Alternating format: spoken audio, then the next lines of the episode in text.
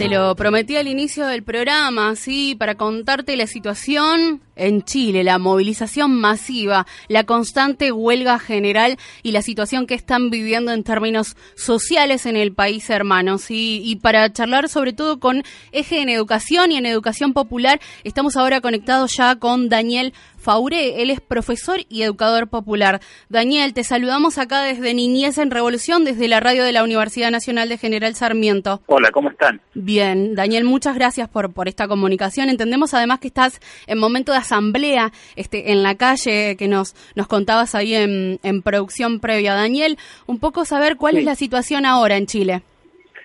Mira, hoy día, en particular el segundo día, un llamado a huelga general que hicieron algunas organizaciones sociales.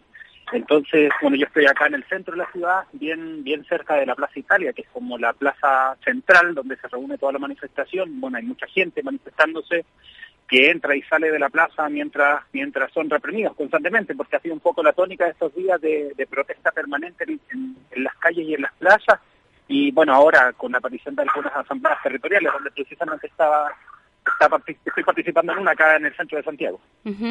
Eh, la, charla de hoy tenía que ver ¿no? con que poco se está sabiendo sobre la pata de educación, ¿no? Digo, ¿cuál es el eje en la educación en términos de reclamos? Hoy, ¿por dónde pasan esos reclamos en, en términos de educación en Chile?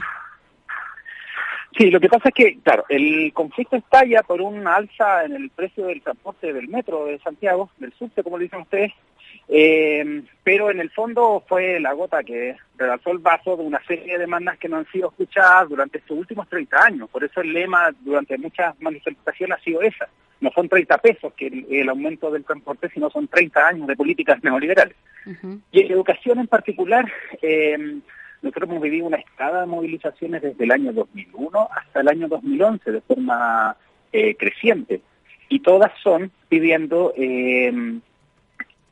eh, el fondo el fin el freno a todas las políticas neoliberales que se han desarrollado en educación que en estricto rigor lo que han hecho es hacer desaparecer la educación pública en Chile traspasarla toda a la gestión de las municipalidades es ingresar el mercado dentro de la educación pública a partir de la gestión privada con recursos públicos.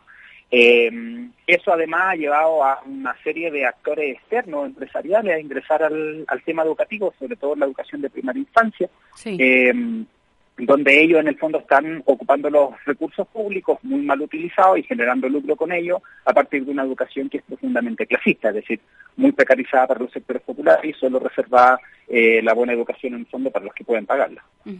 Sí, eh, es un poco de lo que de lo que nos llega, ¿no? Digo, efectivamente quien tiene acceso hoy en el en el pueblo chileno a la educación tiene que pagarla, ¿no? Y quien no no tiene recursos, digo, ¿dónde queda ese derecho, Daniel? Lo que pasa es que, en, como nosotros todavía nos regimos por la Constitución de 1980, que es la que se dicta en medio de la dictadura de Pinochet, y ninguno de los gobiernos de, de la postdictadura fue capaz de cambiarla, nosotros seguimos teniendo una Constitución donde el derecho de la educación no está protegido constitucionalmente. De hecho, hay otros derechos que sí están protegidos constitucionalmente, como el de la libertad de enseñanza, pero no el derecho a la educación. Por eso hoy día el Estado puede defender a un colegio de Opus Dei que quiere lucrar, y no puede defender a una chica embarazada que la sacan de la escuela precisamente porque quedan embarazadas. Mm. Es decir, la Constitución fue elaborada precisamente para poder destruir nuestra noción de lo público y traspasarlo al mercado. Por eso, en el fondo, la serie de demandas parciales que existen en Chile hoy día no se van a resolver sino a partir de un proceso popular constituyente. Y eso es lo más difícil, porque la única potencia que hay es la potencia de la calle versus una clase política que durante 30 años de forma sostenida lo único que ha hecho es administrar el régimen que deja instalado Pinochet, acrecentarlo, profundizarlo y perfeccionarlo en función de su propio beneficio. Por eso hoy día estamos en una especie como de empate medio catastrófico, porque la movilización callejera en el fondo lo único que puede hacer es generar un gran clima de ingobernabilidad que fuerce los cambios, mientras el, Estado y la clase política civil en el fondo hacen uso del, de, de las Fuerzas Armadas para, para reprimir la movilización, que hoy día ya es de carácter nacional.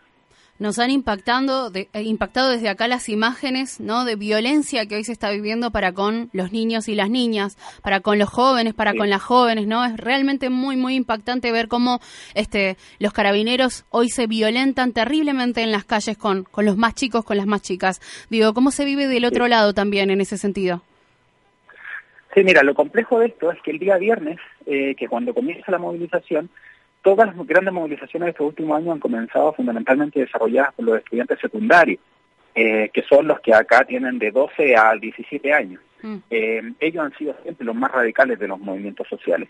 Y después de una jornada completa de protestas se empezó a sumar toda la ciudadanía en Santiago y en ese momento el gobierno de Sebastián Piñera, en vez de empezar un proceso de diálogo, decreta el estado de excepción. Es decir, en vez de buscar una salida política, inmediatamente buscó una salida militar. Y el día sábado, eh, al ver que las protestas no disminuían y al contrario aumentaban porque se habían trasladado al Paraíso y Concepción, que son las dos ciudades más importantes que vienen después, eh, decreta el toque de queda y deja la seguridad de nuestras ciudades en manos de los militares.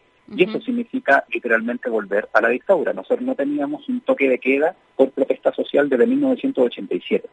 Ahora, lo clave de esto es que el llamado a toque de queda implicó que todas las grandes ciudades del país se rebelaran y que hoy día nosotros tenemos a 15 ciudades del país en toque de queda, somos 15 regiones, tenemos por lo menos a 10 regiones en toque de queda, y aquí viene el cambio fundamental, que las nuevas generaciones, fundamentalmente niños, niñas y jóvenes, que no vivieron la dictadura militar y que no están dispuestos a pasar por una nueva dictadura, salieron a enfrentarse con los militares cosa que no se veía y que ninguno de nosotros esperaba en el fondo, porque claro, las generaciones que vivieron la dictadura han sido mucho más cautas al momento de protestar, de protestas más pacíficas con los cacerolazos, pero las generaciones más jóvenes no, y se han enfrentado directamente con los cuerpos militares en un estado de desobediencia absoluta del toque de queda, hemos todo en la calle hasta altas horas de la noche, eh, a pesar del toque de queda, en un proceso de enfrentamiento campal, porque básicamente aquí todos los manifestantes van simplemente con sus manos. Nadie tiene ningún tipo de arma, ni siquiera piedra. Las manifestaciones han sido completamente eh, pacíficas y nos estamos enfrentando a un ejército que nos está respondiendo con balas.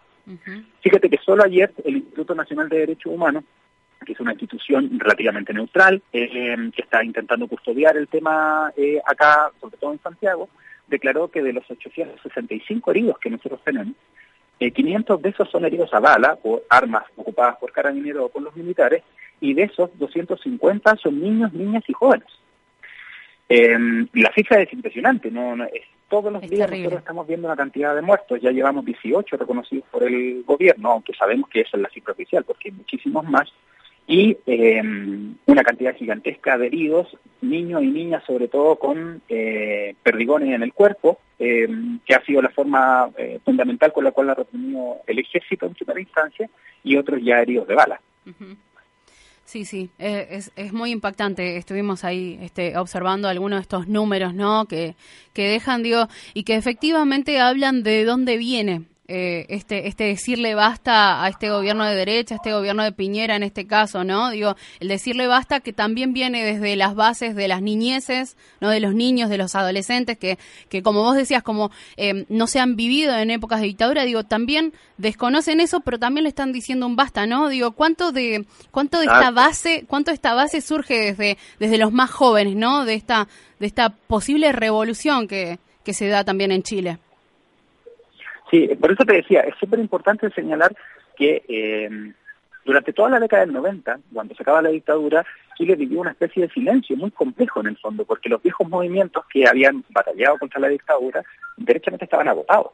Y por tanto tuvo que venir todo un recambio generacional que permitió que hayan sido precisamente los estudiantes secundarios desde el año 2001 los que hayan vuelto a levantar una serie de críticas al modelo neoliberal que se han ido profundizando con el tiempo.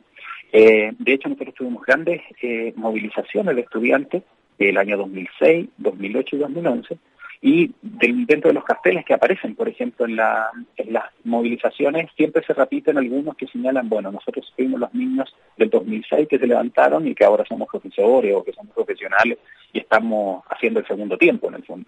Entonces, ese recambio generacional es importante en un contexto en el cual eh, la niñez y la juventud en Chile ha sido protagónica en los procesos de movilización social.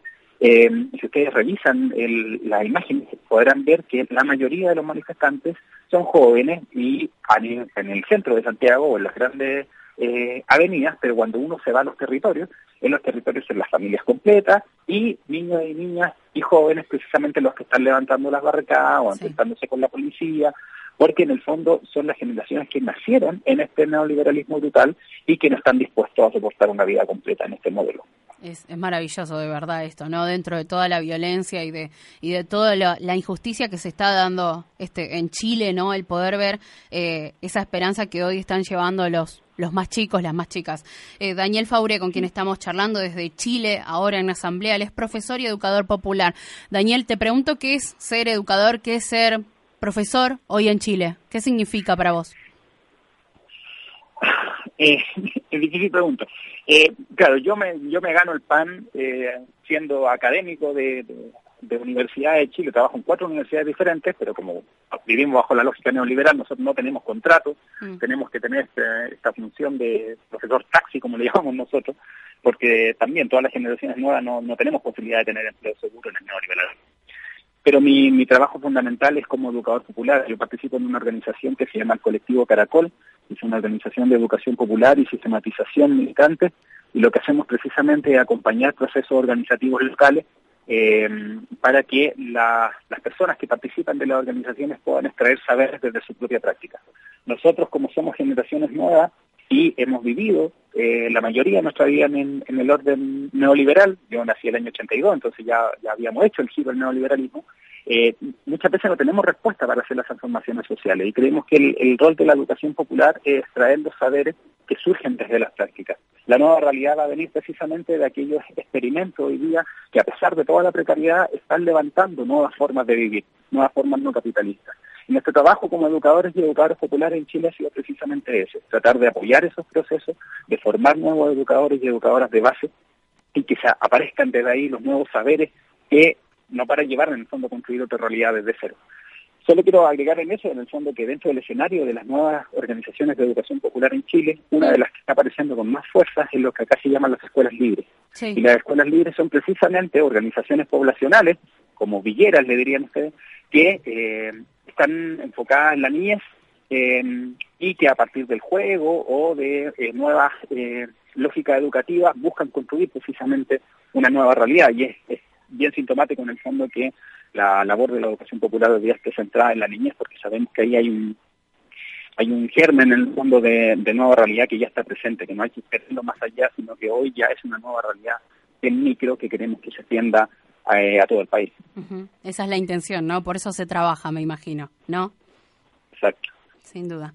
Daniel, te quiero agradecer muchísimo, muchísimo esta comunicación. Es, es muy, muy grande lo que, lo que hoy estamos viendo y de verdad que, que creemos que, que, esto tiene que revolucionar también el, el, país chileno, ¿no? Justo nuestro programa se llama Niñez en Revolución, así que creemos fuertemente en que eso se puede hacer y que, que se puede realizar desde las bases, desde, la, desde las clases populares y desde las niñeces, por sobre todo desde los jóvenes, porque entendemos que, que se puede cambiar el mundo, el país, las regiones para, para ellos y ellas. Agradezco mucho y te mando un fuerte, fuerte abrazo, Daniel. Sí, muchas gracias a ustedes por la comunicación. Eh, seguimos en contacto por cualquier cosa que les podamos ayudar desde acá. Bien, gracias. Ahí estaba Daniel Fauré, profesor y educador popular, contándonos qué es lo que se está viviendo hoy en Chile, ¿no? Ahí hablaba de cifras de 250 chicos y chicas, sí, hoy sumamente golpeados, violentados. La mitad hoy de quienes sufren violencia por parte de los carabineros son los niños y las niñas. Te vamos a seguir contando sobre eso. Muchas gracias a FM La Uni, como siempre, por prestar cada una de las instalaciones, ponerle el amor y el cariño también a este niñez en, Revolución. Gracias a los compañeros de FM Tincunaco, FM Gallo Rojo, Radio Presente y la radio de la Red Nacional de Medios Alternativos. Hoy un saludo muy, muy especial a nuestro compañero Federico Auscarriaga. Él es parte de el colectivo de ANRED, sí, quien ha oficiado un poco de corresponsal en el día de hoy. Él está en cobertura especial eh, en Chile y él es quien nos ha conectado hoy con los educadores populares que nos han prestado testimonio sobre lo que se está viviendo en términos de educación y de educación popular eh, ahí en Chile. Sí, seguramente seguiremos contándote sobre esa situación. Acá, Juan Felpeto, Maggi Chamorro, mi nombre es Camila Belizán. Un besito a Cachi Oscar Neira. Te encuentro en la próxima con más de Niñez en Revolución.